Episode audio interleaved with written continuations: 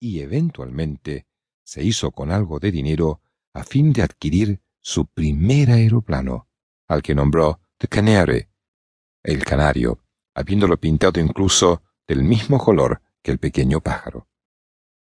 Este aparato proporcionaría a Amelia las aventuras y emociones que había deseado desde la época de sus primeros juegos a ras del suelo. La chica voladora. Como piloto principiante, aceptó extravagantes trabajos para financiar su afición. Incluso empezó a adoptar cierto porte masculino.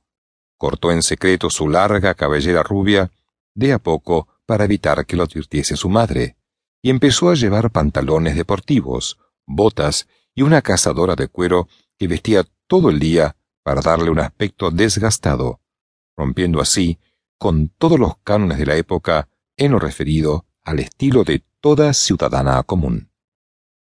Entre vuelo y vuelo, Amelia encontró tiempo para un romance.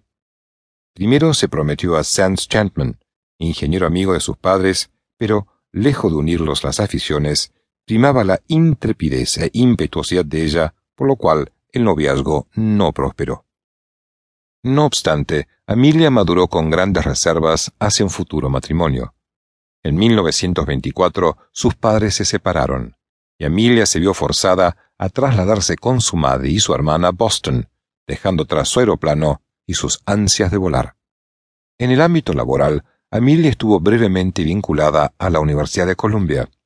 Finalmente aceptó un empleo como profesora de inglés para niños emigrantes en un asilo de Boston, y ganó suficiente dinero para reemprender pronto su pasión durante los fines de semana, llegando a ser protagonista de una mención en el periódico local con el titular de La chica voladora.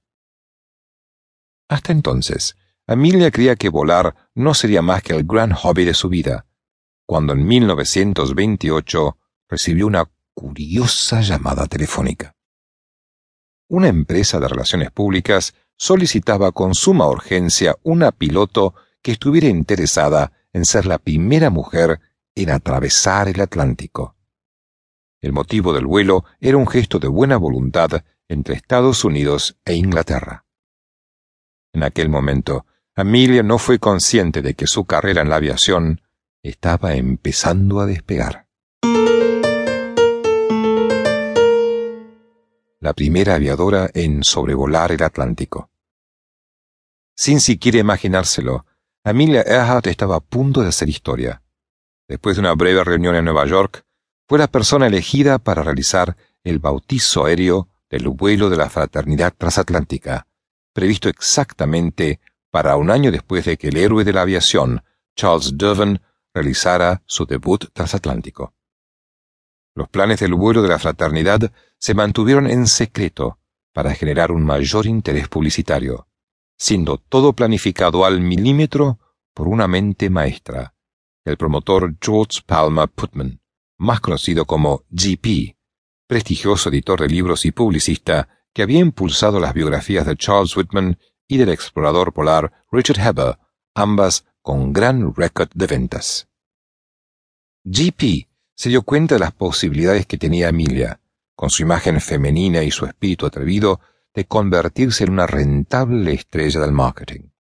Sin embargo, al no permitírsele pilotear el avión, fueron escogidos como miembro de la tripulación el piloto Wilma Tools y el británico Ellen Gordon, mientras que Amelia se encargaría de tomar notas como capitán asistente de vuelo. Después de posponer el evento un par de días por problemas de mal tiempo, el vuelo de la fraternidad finalmente despegó de Boston el 18 de junio de 1928. A poco de haber partido, una espesa niebla les obligó a aterrizar en Nueva Escocia por falta de visibilidad. Una vez de vuelta al cielo, la tripulación voló por veinte horas, entre ráfagas de nieve, niebla y lluvia helada, hasta que aterrizaron en las orillas de Berryport, al sur de Gales. El lanzamiento de Amelia Earhart al estrellato fue apoteósico. Acaparó los titulares por encima de sus compañeros de tripulación en una época en que las mujeres raramente eran noticia. Los periodistas comenzaron a llamarla Lady Lindy por su parecido con el legendario aviador